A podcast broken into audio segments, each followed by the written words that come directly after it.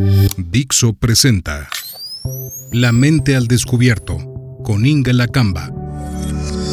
Dixo is back. Curiosa, compleja. Así es la mente. Bienvenidos a La mente al descubierto con Inga Lacamba.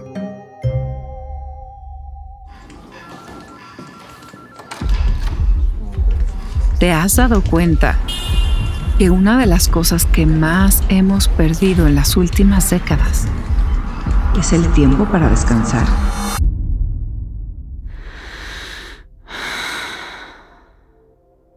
La mente al descubierto busca ser un espacio donde puedas descansar. Descansar de las cosas que te jalan a pensar en ellas todos los días de algún pensamiento obsesivo de éxito. Descansar de los pensamientos que ya conoces que tienes para traer alguno nuevo. Pensar en cosas nuevas es en realidad un descanso. Bienvenido a otro capítulo más de la mente al descubierto, en el cual busco hacer una pausa de todo lo demás para poder pensar contigo. Este episodio se llama Saber descansar es saber estar en ti.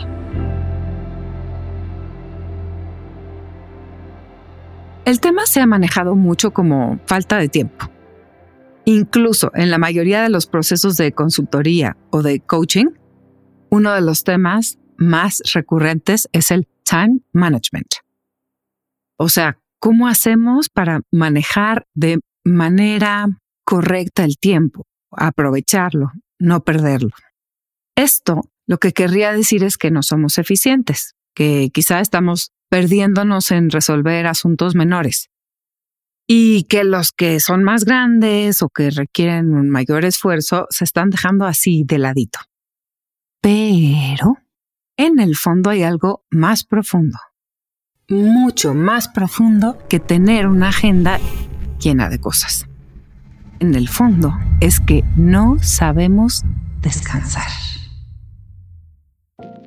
Desde el lado, digamos, sociológico, Alain Corbin, en su texto L'avènement de loisir, que puede traducirse como el advenimiento del ocio o de la recreación, un paréntesis, me parece interesantísimo que puedan ser los dos, porque un pasatiempo tiene que ver con ocio y con recreación y quizá por eso no sabemos cómo manejarlos.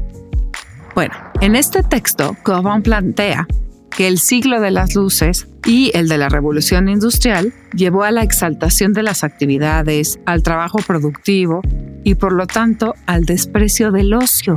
Incluso se convierte en un objeto de burla. O sea que mientras más se ensalza el esfuerzo para salir adelante, más se relaciona el ocio con el fracaso. Actualmente, el deporte ya no es un pasatiempo. Es algo bueno para el cuerpo. Hay que hacer ejercicio. Ni modo que sea algo recreativo, ¿no? Y además, si duele y terminas hecho pedazos, mejor. Quiere decir que lo hiciste muy bien. Y ahí, bueno, está esto de la productividad y el esfuerzo estrellándosenos en el rostro. O peor aún en la vida. Y comienza algo que puede ser un pequeño mal, pero se está convirtiendo en un grandísimo mal.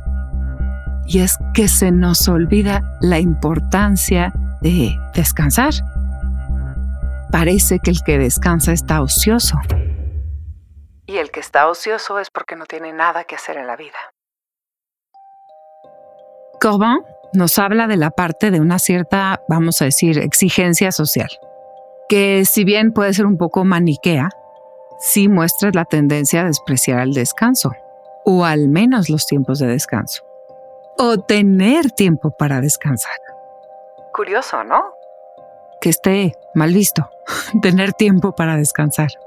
Otra vez, podemos hablar de la ansiedad de que se nos va la vida, ¿no? Desde otro lugar. Que el mundo parece lleno de exigencias y expectativas que debemos cumplir. Algo así como el solo se vive una vez. pero en lugar de bailarlo, así al más puro estilo Celia Cruz, lo que hacemos es correr como el conejito de Alicia. Voy tarde, voy tarde, voy tarde.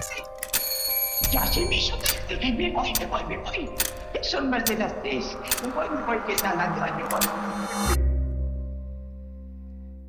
También podemos hablar de que estar tranquilo nos despierta una extraña ansiedad de estar conmigo mismo.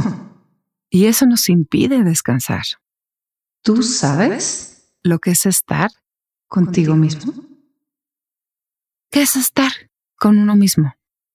¿Tú te la pasas bien? Cuando estás solo, ¿te vienen recuerdos e ideas que te generan una sonrisa? ¿O no? ¿O se siente angustia? ¿O se siente mucho silencio? Pero no un silencio que da paz. Otro. Hay un refrán que me parece muy divertido. Lo decía mi papá mucho.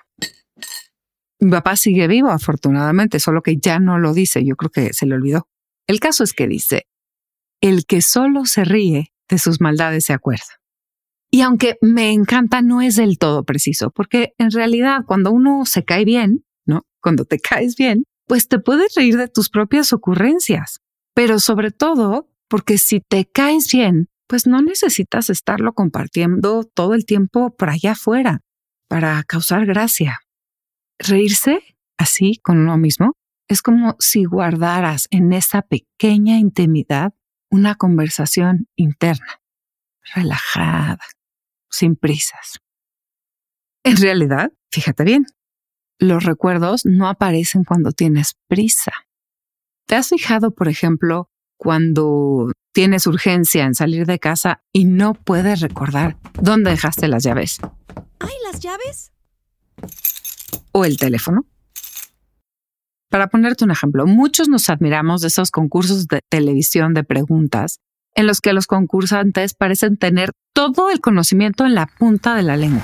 Así, no se ha terminado de hacer la pregunta cuando ya saben la respuesta. Ciencia o estudio de la mente y de la conducta en personas.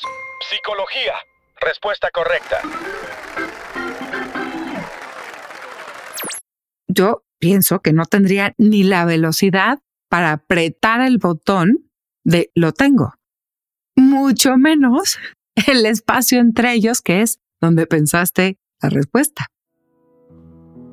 Bueno, justamente estos programas asombran y son siempre un éxito porque se trata de recordar con muchísima velocidad. No se trata de qué tanto saben, sino de su capacidad de recordar. A ver, ¿cómo tendría esto que ver con lo que te estaba contando? Bueno, pues resulta que es difícil que los recuerdos surjan libremente así, así nomás. Se requiere de un cierto estado de reposo para que la inmediatez nos deje tranquilos. Y podemos pensar en una idea que nos lleva a otra, y luego a la que sigue, y a la que sigue, y así. Freud, en uno de sus libros más creativos e innovadores, que escribe en 1900, pero era, y yo creo que sigue siendo muy innovador, se llama Psicopatología de la Vida Cotidiana. Mira, si no lo has leído, quizá quieres echarle una miradita, aunque no sea necesario que entiendas todo. Justamente lo que hace Freud en este texto es darle un sentido a todos esos actos que parecen mera coincidencia o microerrores. Por ejemplo, decir una cosa por otra, olvidar los nombres, las cosas. No quisiera, la verdad, spoilearte el texto, pero te adelanto que él habla que cuando estas cosas nos ocurren es producto de dos fuerzas contrarias. Una, que es la que quiere salir, es esta que quiere ser recordada. Necesita ser recordada. ¿Dónde dejaste ese recibo de luz, por ejemplo? Y otra que no quiere ser recordada porque está asociada a algo que duele. Y el resultado de eso es que se te olvide o que digas una cosa por otra. Al final de cuentas, no puedes recordar eso que necesitas tanto traer a la superficie. Un poco es así cuando corres. Esa manera de correr es la forma que tienes de no dejar que los pensamientos surjan. Y te pregunto, ¿qué pensamientos tienes que tienes miedo que lleguen a la superficie? Y entonces te pones a hacer cosas, pendientes y demás. Los días fríos, la verdad, me invitan mucho a quedarme en casa. Bueno, a veces no tanto porque mi casa es muy fría, la verdad, pero me invitan a ponerme gruesas chamarras y quedarme en casa. pero, pero esta vez, la casa, que sea nuestra propia persona, nuestro propio cuerpo. ¿Cómo tienes que arreglar tu interior para querer estar dentro de ti? Siendo tu cuerpo una casa, ¿en qué lugar te gustaría abrir una ventana y dejar pasar la luz? ¿A qué flores dentro de ti les pondrías un florero o las regarías con agüita para que duren más tiempo? ¿A qué palabras contra ti mismo les pondrías un bozal para que te dejen en paz, aunque sea un ratito?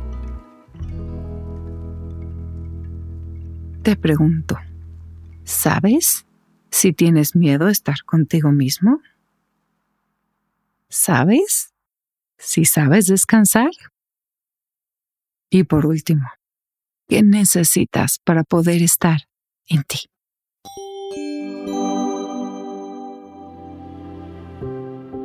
Si llegaste hasta aquí, muchas gracias. Si quieres conocer más, visita mi página www.ingelapsi.com mis cuentas de Twitter, Instagram y TikTok arroba Ingelapsi. Necesitamos tiempo y espacio para pensar juntos. Tiempo y espacio para estar con nosotros mismos. Tiempo y espacio para no escapar de nosotros. Te pido que compartas este podcast con dos o tres personas con las que creas que necesitan saber estar consigo mismas, como una manera de volver a ellas.